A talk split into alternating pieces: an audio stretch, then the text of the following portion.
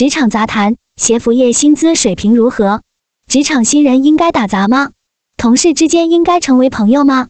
职场杂谈，参与冷云时尚八群群友，时间：二零二二年一月十五日，庄主阿洛黄冈研发。以下的冷云时尚圈讨论是就行业问题的讨论及总结，这些分享属于集体智慧的结晶，他们并不代表冷云个人观点。希望通过此种方式，能让更多行业人士受益。两年多未结束的疫情，打破了经济快速发展的常态，暴露出了我们地球村更真实的样子。作为没有暴利的实业服饰业，我们目前的工作现状如何？工作氛围好吗？对自己的工作有真正的主导权吗？对明天以后的计划和目标是什么？一、服饰行业目前各岗位的待遇和福利水平如何？工作给了你什么？一、不同工种大约的薪酬待遇水平。庄主，在疫情影响的当下，大家这一年的各方面收入与去年同比的变化大吗？云友 S 四 U Y O A H，我刚上班不到一年，但是听到有同事说上一届毕业的学长们就业率不好。有人在工作时被威胁说要被开除。庄主，我刚辞职一个月，之前是做内衣研发的，辞职前月收入除去食宿外的净收入在九千元左右，工作时间四十小时周。目前同待遇工作在珠三角非常好找。二零二一年的收入相比我之前更好。云友梦然，我是去年七月开始转自由职业，中间有几个月在学习提升，没有收入。目前的收入和上班的时候持平，但时间比较自由。二、地域不同所给薪酬待遇的区别。庄主，我们上班都是包住的，伙食费每个月需要扣一百元左右。这家公司的待遇在珠三角是偏高的。云友 S 四 U Y O A H，在生活成本比较高的地方，包吃包住基本上可以算节省三千元左右的开支。云友梦然。目前服装电商分布在浙江一带和珠三角一带比较多。三、工厂公司规模效益不同，对职员的薪酬待遇区别。庄主，东莞内衣车间流水车位基本都是年纪大的员工，从业经验有五年经验以上，月休二至三天，每天工作十一小时，平均收入在每月五千元左右。写字楼里三四年经验以上的生产跟单月收入在六千元左右。设计师、纸样师每月七千元左右，各部门管理岗位月收入在八千元至两万元，多数都是月休四至六天，每天工作九至十小时。这是我曾经工作过的一个五百人以上的跨国企业的二零二一年大概的月收入。四、曾经和现在的工作给予了你什么？庄主，一九九八年我的第一份工作是流水线班组的跑腿杂工，工资多少完全不知道也不在意。那时只要是有份工作就可以了。正是因为我当时完全没有待遇要求，做事主动积极，更重要的是，当时公司订单很多，各岗位都有很多机会给新人学习晋升。在职员工中，普遍初中及以下学历，我相对学历算高的，在两年内得以有机会做了车间车位、技术部技术员、技术组长。这份经历奠定了我日后工作的安全基石。在工作之前。家里人最担心的就是，如果我不能在工厂找到工作，就要在家种田地做农民。那时做农民是很辛苦的，日晒雨淋，辛勤耕耘，收入微薄；而工厂的工作起码不用靠苦力在田间劳作。而这个底线之低，可接纳的恐惧边界之大，得以让我在往后余生能够不断的走出舒适圈，突破家人和所处环境的影响，不断学习，不断前行。每当在我确定目前的工作只是在突然浪费生命的时候，就会考虑自己有什么技能，如果做出改变，要做什么，给自己时间多久，最坏的结果是什么，我能承受吗？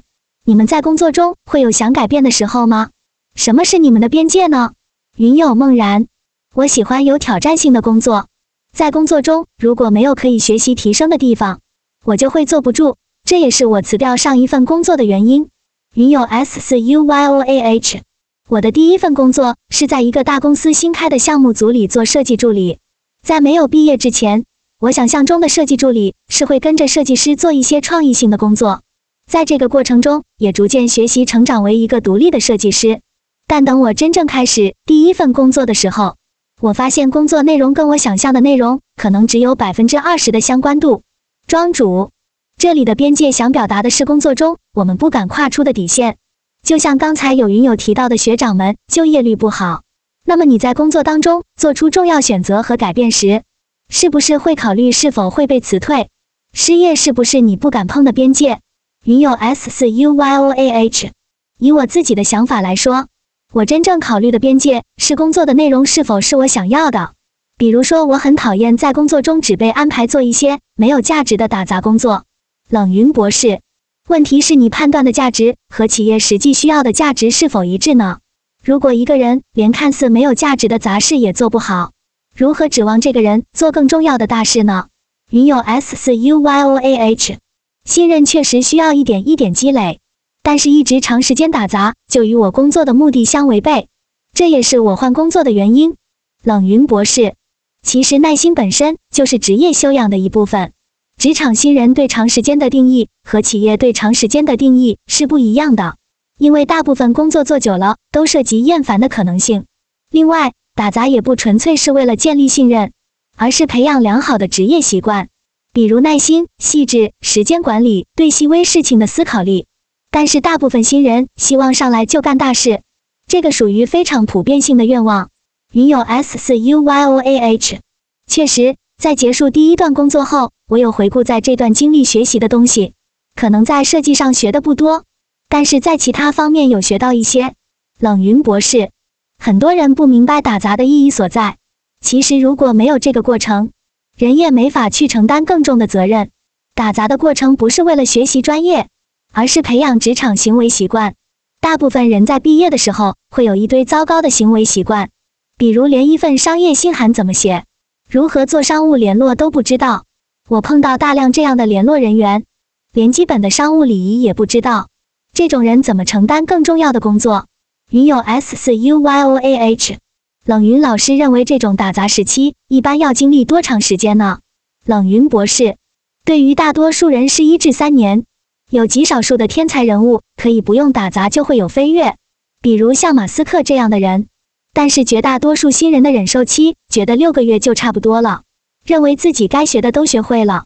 我们有个副群主工作了半年，他觉得自己已经可以做个不错的买手了。那个时候他才做了半年买手助理。他说自己该知道的都知道了。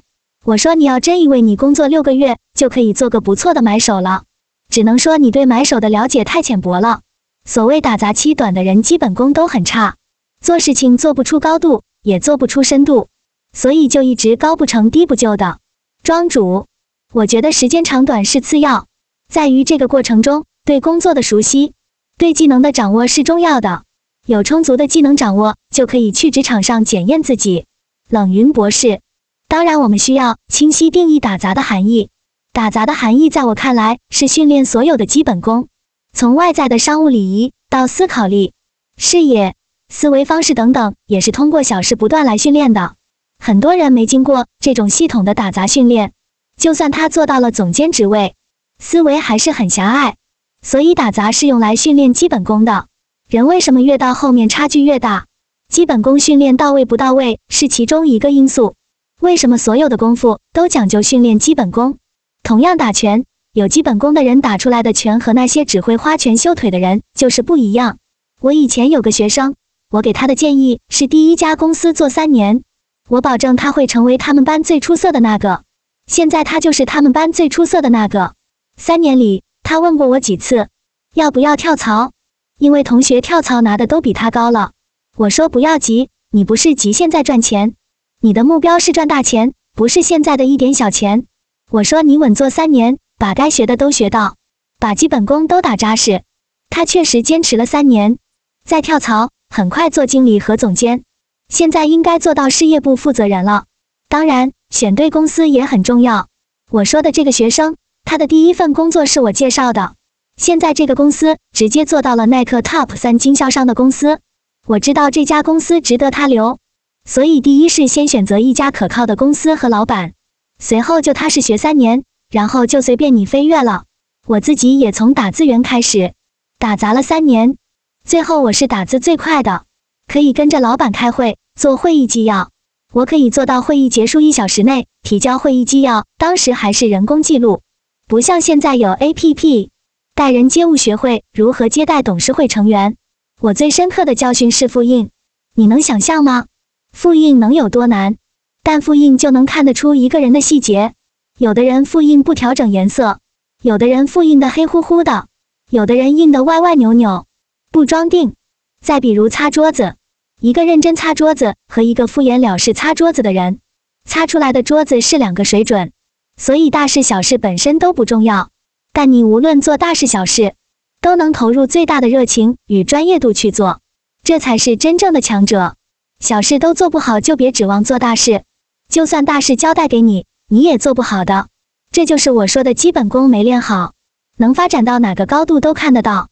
二，不能和同事成为朋友。这句俗语你认同吗？一，服装行业各岗位在工作中有多少程度需要与同事协同？庄主，在二零一七年我第一次创业失败之后。为了了解自己究竟是怎样的人，也为了了解自己在怎样的环境中最适合，自己做了很多反思，也做了很多专业的测试。冷云博士，很棒。人确实要先花时间了解自己。云友 S 四 U Y O A H，这种测试的结果是可信的吗？还是说需要去专业的机构进行专业的测试？庄主，上面的测试类别就是专业的，可以在网络上搜索得到。有免费做的的，也有付费做的的。云有梦然，其实自己的性格也是可以改变。最狠的人，为了做自己想做的事情而把自己的性格改变。庄主，当然，这些只是一个过程，终究人的生命有限，只可以做有限的事情。为了目标改变自己的性格，也是本性之一。冷云博士问大家一个问题：在时间有限的前提下。你是更应该花时间放大自己的优点，还是去改正自己的缺点？庄主，我一直都是放大自己的优点，在这个过程当中，慢慢我就知道自己适合做小而美的事情。冷云博士，是的，把自己的优点发挥到极致也是人才。云有梦然，我觉得这两点并不矛盾，在放大自己优点的同时，也可以改正自己的缺点。比如现在很多人说自己是社恐，而不和其他人交流，我觉得某程度来说也是对自己做的限制。冷云博士，人的精力是有限的，不过致命缺点必须改，比如粗心就是致命缺点。其实社恐对自己也不太好，人是社交动物，需要正常的社交关系。庄主，了解了自己，知道自己适合的方向，可以更好的往想要的方向前进。二。作为生命中最主要的部分，工作氛围是否快乐有多重要？庄主，在这个大的环境中，我越来越发现，我们身处的环境和常交往的同事朋友，对我们生活生命品质有着决定性的影响。比如公司的文化氛围，工作中同事的价值趋向，是去年我再次决定辞职创业的原因。自己要能知道什么是自己不要的，必须要远离的，比如一定要与正直的、有同理心的人做朋友。冷云博士，一定要踏入对的朋友圈，一定要和积极向上、正直的人交往，跟优秀、正直的在一起，你也会变得更加优秀与正直。云有梦然，在工作中有好的气氛，与同事相处的融洽，更能在工作中获得快乐和好的工作状态。有时候听一些朋友说，公司里会有办公室政治，我认为在这种工作环境中十分压抑。冷云博士。这个和我说的朋友圈是两个概念，朋友是自己可以选择的，但是同事是很难选择的，所以学会与自己不喜欢的同事共事也是一种能力。很多人会因为不喜欢某个老板、某个同事而跳槽，其实这个是用逃避问题的方式解决问题，结果跳槽到最后发现，每个公司都有自己不喜欢的人。庄主，是的，如果要在超过二十人以上的公司工作。就一定避免不了会有与自己不合的人，冷云博士。所以对于同事，反倒要学会与自己不喜欢的人相处，要考虑到自己也同样可能不被某些人喜欢。你不喜欢别人，别人大概率也不喜欢你。你要忍受这个不喜欢，别人也要忍受对你的不喜欢。三，关于明天和未来，你有什么计划和目标？云有 S 四 U Y O A H。新的一年，希望自己的知识吸收更有体系，并且对时间有更好的掌控力。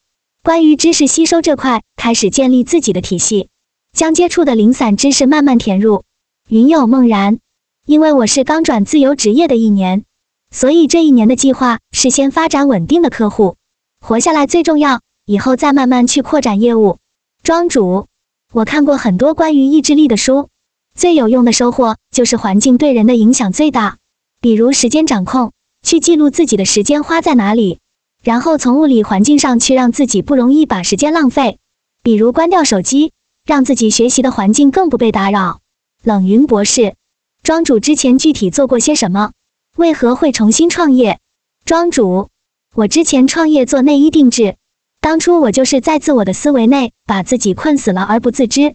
以后要做的是时装定做，目标是做一个自在的小裁缝，与每个爱美的人们一起设计，完成最美、最个性的服饰，展现最美的自己。